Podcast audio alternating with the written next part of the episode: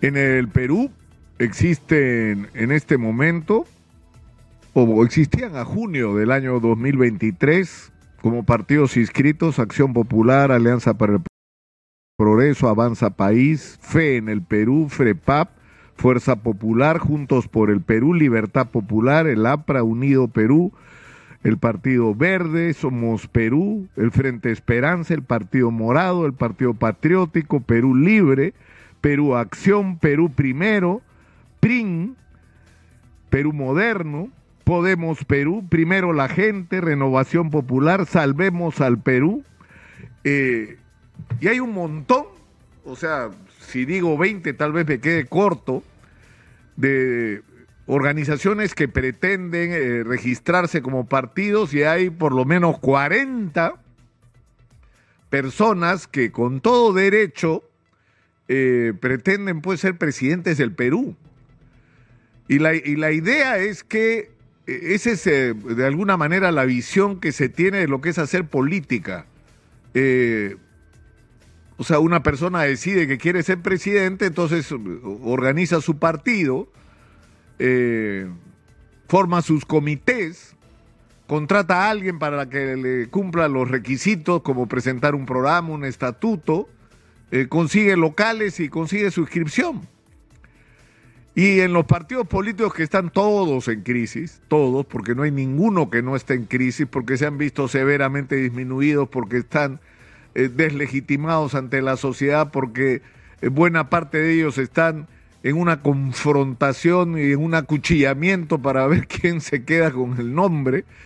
pero es una situación realmente penosa penosa porque finalmente la situación en la que estamos como país es eh, responsabilidad precisamente de esta, no solo de estos partidos, sino esta manera de hacer política en el Perú, donde se ha perdido lamentablemente el respeto a las ideas, el de entender que las agrupaciones políticas se constituyen alrededor de propuestas, de planes e incluso de sueños del Perú que se quiere construir. Eso es cosa del pasado. Eso era un tema de allá de la Torre, de Mariate y de Bedoya Reyes, de Cornejo Chávez, de quien quieran. Eh, pero la política ya no es más eso. Eso ya no existe. O sea, se trata de llegar al poder a cualquier precio para una vez en el poder aprovechar lo más que sea posible para forrarse. Punto. Esa ha sido nuestra triste historia de las últimas décadas. Pero yo creo que ha llegado un momento límite para la sociedad. No solamente límite en el sentido de que no damos más así, de que las cosas no se pueden seguir manejando de esta manera, de que no nos puede seguir ocurriendo, de que crecemos en términos macroeconómicos y el 10% de la población no tiene agua potable. O donde hay un millón ochocientas mil por lo menos viviendas que no tenemos y deberíamos tener, o que si las tenemos están en tal precariedad que significan un riesgo para la vida misma de las personas. Y estamos hablando de la tercera parte de la población. Entonces, ya no damos más así, ya no damos más con la informalidad, con la falta de oportunidades, con la pésima calidad de la educación, con el desastre que es la salud pública, con la falta pasmosa de infraestructura en todos los niveles, no es solo que no hay eh, proyectos de irrigación, ni almacenamientos de agua, ni adecuada canalización, eh, no hay carreteras, no hay puentes, no hay ferrocarriles, no hay todo lo que debería haber en el Perú. Pero por otro lado hemos llegado a una situación límite porque tenemos una gran oportunidad. O sea, la vida, como dicen dioses peruano, nos ha puesto delante una extraordinaria oportunidad. Tenemos los minerales que el mundo necesita, tenemos la posibilidad de convertirnos en la despensa de la alimentación saludable para el mundo o en todo caso en un factor clave para la alimentación saludable en el mundo. Somos un destino turístico extraordinario si sabemos aprovechar esta circunstancia donde tras la pandemia el disfrute de la vida se ha convertido en una prioridad para millones de millones de personas que quieren usar su dinero y su tiempo para conocer el mundo. Y nosotros somos un destino espectacular. El problema es que nada de esto lo vamos a poder hacer si no construimos una nueva clase dirigente, quien se haga cargo de este país. Y la discusión está planteada al revés. No es que tenemos que buscar un iluminado que nos señale con la linterna el camino que hay que seguir. Eso ya lo vivimos demasiadas veces en el Perú. Eso ya lo tuvimos, eso no sirve. Lo que necesitamos es que la sociedad peruana se articule, se organice y se discuta qué diablos queremos hacer con el Perú, cuál es nuestro plan para el Perú.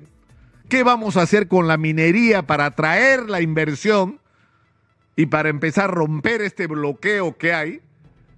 Es decir, convencer a los grandes inversionistas que somos un destino de, de inversión confiable, pero hay que hacerlo bien que también sea para beneficio nuestro, que no sea solo exportar piedras, sino que se inicie un proceso de industrialización en el Perú y hay que resolver el problema con las comunidades que deben ser compensadas adecuadamente para que no haya conflictos por largo plazo.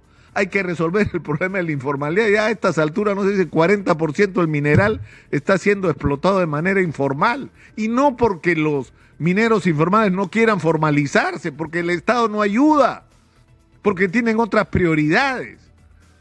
Entonces hay montones de temas sobre los que no es que hay que discutir, hay que ponerlos sobre la mesa, porque no solamente son problemas existentes, sino son temas sobre los cuales hay diagnóstico de los especialistas y ya se sabe lo que hay que hacer. Y pasa exactamente lo mismo con el tema de la seguridad, la educación, la salud, la infraestructura, el tema que quieran.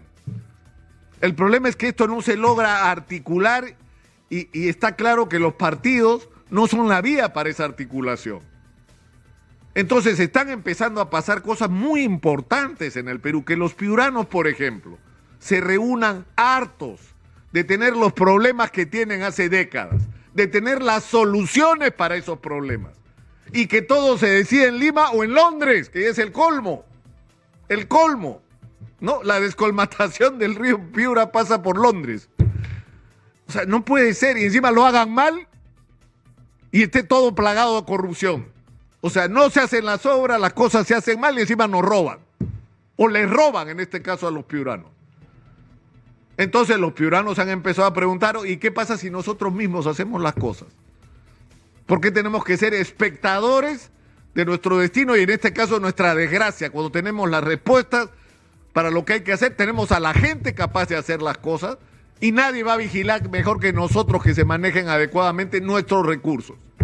Y vamos a ver si las cosas cambian o no. Y eso está empezando a pasar en diferentes lugares del país, donde la propia sociedad, las cámaras de comercio, las organizaciones gremiales de todo tipo, las juntas de usuarios de riego, las asociaciones de micro y pequeño empresarios, las asociaciones de empresarios de, de agricultores del limón, del mango, de lo que quieran, los lecheros, todo el mundo se está organizado y está buscando encontrarse para discutir en común cómo en común estos representantes reales de la sociedad empiezan a transformar las cosas en el Perú. Y eso supone una transferencia del poder de decisión. Y es un gran reto el que tenemos delante. Y por eso nos hemos propuesto desde acá ayudar en ese proceso a que por, por, Dios el Perú tenga lo que merece en la conducción del país. E insisto, la discusión está al revés. Primero discutamos cuál, es el plan para este país. Olvidémonos de las ideologías que nos han hecho tanto daño. Nos hemos pasado décadas de confrontación, si fujimorista, antifujimorista, si comunista, anticomunista. Eso, ya terminemos con eso. Discutamos los problemas de los peruanos y la solución a, los mismos. Y olvídense de las ideologías. Discutamos los problemas reales de la sociedad y las alternativas que están ahí planteadas y que requieren una respuesta urgente. Y luego vendrá la discusión y a ver, ya que tenemos claro qué cosa es lo que hay que hacer con el Perú, quién es la persona más indicada para conducir ese proceso. Y eso no lo va a decidir una cúpula, no tendría que decidirlo una cúpula. el mejor procedimiento para decidir quién debe representar a la gente es la propia gente. Y por eso son tan importantes las elecciones primarias abiertas, de que si en algún momento en el Perú se logra que la gente que quiere cambiar este país, que la gente que está haciendo que este país camine, se junte alrededor de un programa común de transformación del país, que se trace un plan para hacer un país del primer mundo en 30, 40 años, porque eso es absolutamente posible por nuestra particularidad, particular situación privilegiada. En el momento que eso esté claro, seguramente se constituirá un movimiento y ese movimiento deberá llevar a votación a la propia población la decisión de quién lo representa. Y eso también debe significar un cambio. Acabar con los partidos que son sociedades anónimas, que son propiedad de personas y no de colectividades. Yo creo que ese es el reto del momento. Y yo creo que la, la tarea hoy, más allá de la discusión, si a mí me preguntan si deberían irse todos, pero por supuesto que se deberían ir todos y, deberían adelantarse las elecciones? Seguramente que sí, pero la pregunta que yo creo me preocupa más a mí, eh, no solo a mí, a todos en este momento en el Perú, ¿qué es lo que viene después? ¿Qué es lo que vamos a hacer después? Y esa es la pregunta que tenemos que empezar a responder ahora. Es más, yo creo que la respuesta a esa pregunta ya empezó a ocurrir en la sociedad, en el interior del país, con todo este movimiento de agrupación que está sucediendo entre todo, todas las organizaciones que representan algo de la sociedad en las regiones. Yo creo que la, la transformación real del Perú ya empezó y los políticos todavía no se dan cuenta. El comienzo de su fin ya se inició y yo creo que esto no lo para nadie. Tengo fe en que eso va a ocurrir.